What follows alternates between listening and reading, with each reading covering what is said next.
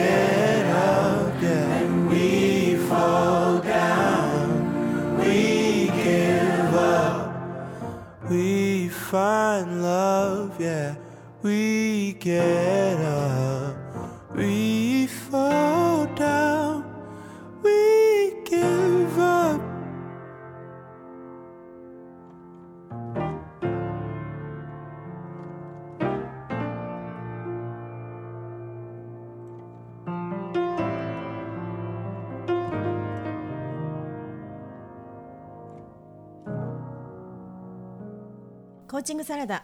えー今日のテーマはマインドフルネスについて話していきたいと思います。なんか話題ですよね今ね。今ねちょっとちょっとしたブームなんだなというふうに思いますが、うん。ね、なんかそんなブームなんですけどええ。私実は本当はマインドフルネスってどんなものなのか、うん。あんまり分かってなくてですね、ええ。その瞑想との違いな何なのかとか,、うんうん、なんかマインドフルネスってなんかえヨガの先生がやるものとかちょっとなんかまだ全然分かってないので今日は前半ではいかよちにいっぱい教えていただきたいなと思いますが、はい、うん。了解いたしました。私マインドフルネス、あの今指導しているので、はい。はい、マインドフルネスっていうのはですね、はい。えっ、と今言っえーマインドフルネス瞑想というお瞑想の一種なんですよね。あ瞑想の一種なんですね。そうなんですよ。ん。で瞑想っていうのは、あのいわゆる心を落ち着かせるためのアクティビティの一種だなとうん。いう感じなんですけど、うん。あの瞑想でも目、うん。ただ目をつぶってうん。座るっていうだけのものから、はい。いろいろ食べる瞑想だったり、えーそうなんですね。あります。食べる瞑想あるんですよ。あと歩く瞑想もあるし、要するに心を落ち着かせるための,、うん。あのそのそういうアクティビティなので、うん。あの最近で言うとねあのタイのサッカー少年が、あ。のものすごくこう長い洞窟の中に。そうですそうです、はい。でそれであのダイバーが最初に見つけた時に、うん。彼らは瞑想していたっていう、えー、あのコーチが、うんあの元僧侶で。そうなんええですね、ええでそれで体力消耗とかそういうパニックになるものものをこううん。回避するために、うん。まあ、子どもたちに瞑想を教えてあそこで瞑想していたので10日目にあのかい、えっと救出あ見つけられましたけど、うんうんでもその時にはうん。なんかまだ23日しか経ってなかったあ。みたいな感覚だったらしいです。そうなんですね、だからやっぱり瞑想って素晴らしいんだなと本当に思いました。うんええでマインドフルネスというのはですね、はい。あのいわゆる私たちの生活の中っていうのはどっちかっていうと、マインドフルネスマインドフルではないマインドレスってマインいうドレス、というう状態にあるんですよね。はい、でマインドフルというのは、うん、あの今ここにある自分に心を置いている状態。今ここにある自分に心を置いている状態、はい、今今の自分をすごく感じられているっていう状態がマインドフルな状態なんですけど、はい、普段の私たちの生活って、どっちかっていうと心ここにあらずっていう方が多いと思うんですよ。ご飯をパパパッと食べながらテレビを見ながら食べちゃったり、うんうん、何かをしていて人の話を聞きながらも違うことを考えていたり、うん、雑念でこう集中できなかったり。常に常に忙しくって次から次からってそうですね、ね、そういう状態の時って、やっぱり心ここにない状態じゃないですか。でそれなのでマインドフルネス瞑想っていうのは、はい、それを意図的にマインドフルな状態に持っていく、そういう瞑想なんですよ。あえなんかその今聞いてて思ったのは、ええ、頭で考えてることと、その体が動いてることを一致させるとかそういう意味ですか？だから今ここっていうところに意識を置くので、はいうん、それを意図的にできるように、うん、あのまあ、トレーニングなんですよね。あの修行の一つなのではい、でマインドフルネス瞑想って、うん、あの今始まった最近ブームなんですけど、実は4 5千年前から4 5千年。もうすでにされているっていう、はい、あの瞑想そうなんですよ。瞑想の一種なので、あのえっ、とね仏ブッダっていうんですかね、うん、その座禅とかそういうものの一つの瞑想の種類なので。でそれがあのアメリカ人の方がですね、はい、その宗教色を取っ払って、うん、その脳科学的な部分、そのストレス軽減だけに特化した瞑想の仕方っていうので、うん、アメリカで広めたのが、日本に入ってきたような状態ですね。そうなんですね、瞑想の一種でありそうそう。今ここを感じるトレーニングそうなんですよ、うんうん、だから今ここっていうのであれば、うん、えーと、私アドラー心理学を教えてますけど、はい、アドラーアドラーもその今ここっていうのをね、うん、あの言ってるじゃないですか、はい、過去でもなく未来でもなく、今の今ここにある目的っていうものに意識をっていう、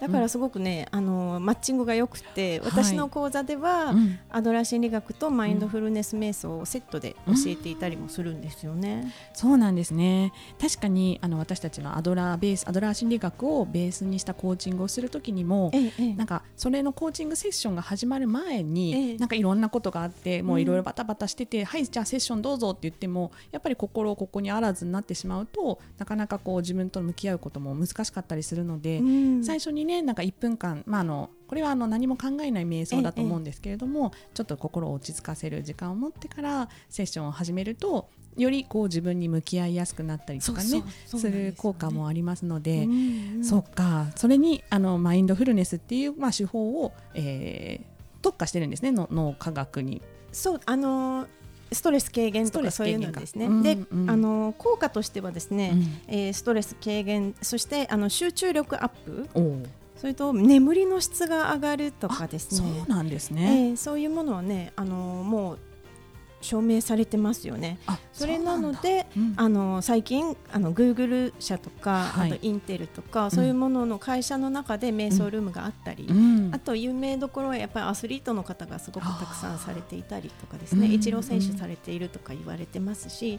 あとはジョブズさんとかね、うんしているっていうので、だから男性が取り入れやすくなったのはそこかなと思いますよ。えどういうことですか？あの、ちょっと前は瞑想っていうとやっぱ怪しいものじゃないですか。はいはいはい。でも今最近はそのいや実は効果的なんだっていうところが取り,、取り上げられているので、それで男性の人たちがやる方がすごく増えたっていうのはね聞いてますね。ねビジネスマンがやっぱり取り入れてるっていうところからすると、まあ、自分も取り入れてみようかなみたいなところから男性がですかね。うんうん、で心が落ち着いていくと、うん、やっぱりいろんなものに気づいていくので、はい、瞑想っていうのはその周りの状態を気づいている状態だと私は思っているんですよ。はい、周りの状態が気づける状態、ええ、それなのでただ座るだけが瞑想なんではなくて、はい、いわゆる日本でいう道のつくもの華道武道書道、はい、剣道、はい、そういうものってすべて私は瞑想だと思うんですよ。まあ、本当ですか？私剣道やってたんですけど それ瞑想だったんですね。うん、あのスペースって間を大切にするんですよ。そういう動きをすべてこう最初確かにそうです、ね、あのいろんなものこう華道も茶道もですけど、うん、一つ一つの動作の間に間を取るじゃないですか。そうですね。その間の間にその自分の状態に気づいていく。うん。うん、だからこうすごくパフォーマンスが上がるっていうのは、そこの今の自分の状態に気づいている状態なので、だからこう日本って本当にその武道華道、なんかいろんなものを瞑想的なアクティビティが多いなと思うんですよ。じゃあ日本人は結構それにもうすでに慣れ親しんでいるのかもしれないですね。すで、ね、にね。はい。とこんな感じでマインドフルネスを語っていますが、はい、後半ももうちょっとこのこのことについてお話ししていきたいと思います。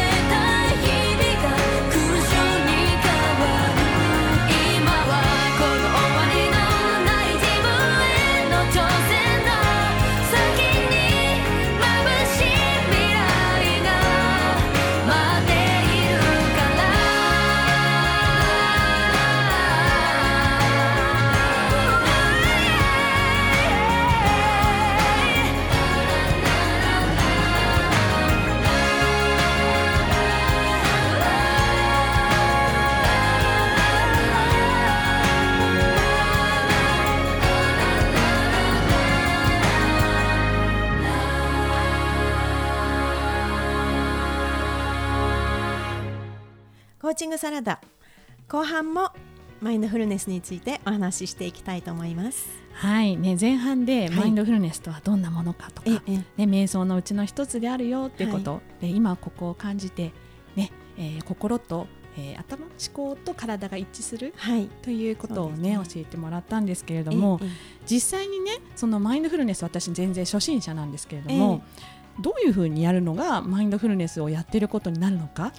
っってい。う例えばポーズがあるのかとかあの時間どんな時間にどれぐらいやればいいのかとかもう本当になんか初心者は全く分かんないんですけど、どんなふうにやればいいんでしょう？えっ、とあの基本的には、あのあぐらのはいはい、あの姿勢っていうのが一番ね、うん、あの座禅スタイルみたいな感じなので、うん、それで床の上に。座るのがいいんですけど、あのそれができない方もやっぱり足が悪いとかいらっしゃるので、そういう方は全然椅子でもいいと思います。であの大切なのは姿勢なんですよ。はい、その背中の背骨を、まあ、まず伸ばします。ね。はい、で仙骨を立てて、で仙骨って仙骨ってあのお尻のお尻の尾てい骨のこの上のところにあるこの骨ですね。この骨をあのまっすぐ立てる。背中丸くしないってことですね、うん、で上からこうなんか糸で一本こう吊り下げられるような感じで、ピューとこう、うんうん、頭がね伸びて。天井からね、はい、吊り下げられる。でそれで伸びてでまああのあと手はいろんなスタイルがあると思うんですよ、はい、ムードラっていうなんかムードラ？あの、うん、手の手をねこんな、うん、なんていうの？輪っかにこのオッケーオッケーのマーク、オッケーマークでやる人もいれば、はいはいはい、あとはあのこのなんていうの手のひらを重ねて。そう重ねて、あの組んでやる方もいらっしゃる。するようなね、もいらっしゃいますし、ただ私がえっ、と教えていただいた私の師匠から習った方法は、ただ手のあの太ももの上に手のひらを下にしてポッと置くと、うん、リラックスしてればいいってことですか？でそれはグラウンディングをしているというふうに私は習ったんですけグラウンディングしてはい、はい、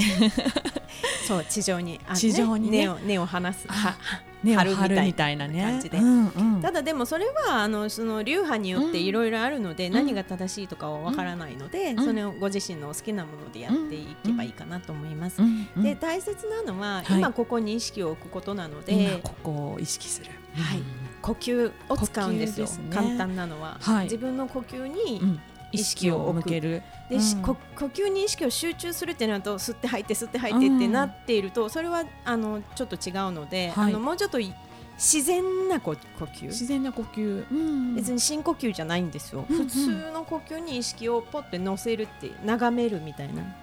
感じで置けばいいと思います。うんうんうん、でその状態で、うん、あの呼吸していると、うん、あのそれが一応無の状態になっていると思うんですけど、はい、人間ってやっぱりそうは言っても考えが出てくるんですよね。ですよ。雑念というかね、いろんなことあ洗濯物取り込まなくちゃとかね。あなんかこうあれしなくちゃこれしなくちゃとか。あの人に連絡しなきゃとかね、ね。うん、とかっていう思いが出てきたら、うん、あその思いに気づくわけですよ。はい、あ思いが出てきたな、うん、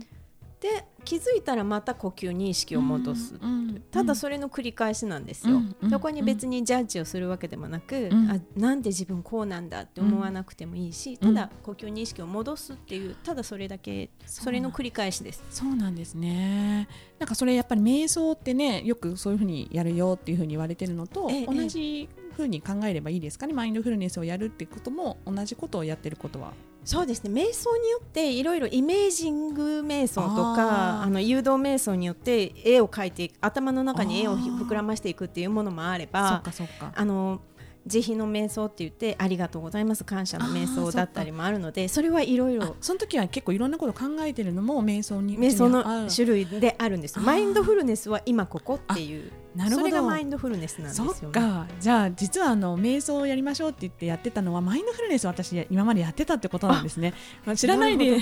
その無になるとかね、あのなんかこう頭に思い浮かぶものがあれば、それは置いといて、考えてしまってもそれは別に罰じゃないですよと。そうです考えてしまったらあ考えてるな置いといてまた呼吸に戻ると。っていうそういうことなんですね。それを自分で意意図的にできるようになれば、うん、あんまりこう感情に振り回されなくなるっていうことなんですよね。うん、だからアスリートがそれを使って、あの効果があるのは、例えばアウェーの場所で試合をしたりとかして、周りの周りから聞こえてくるやじがあったりとか、相手選手の振り回すなんかね、あの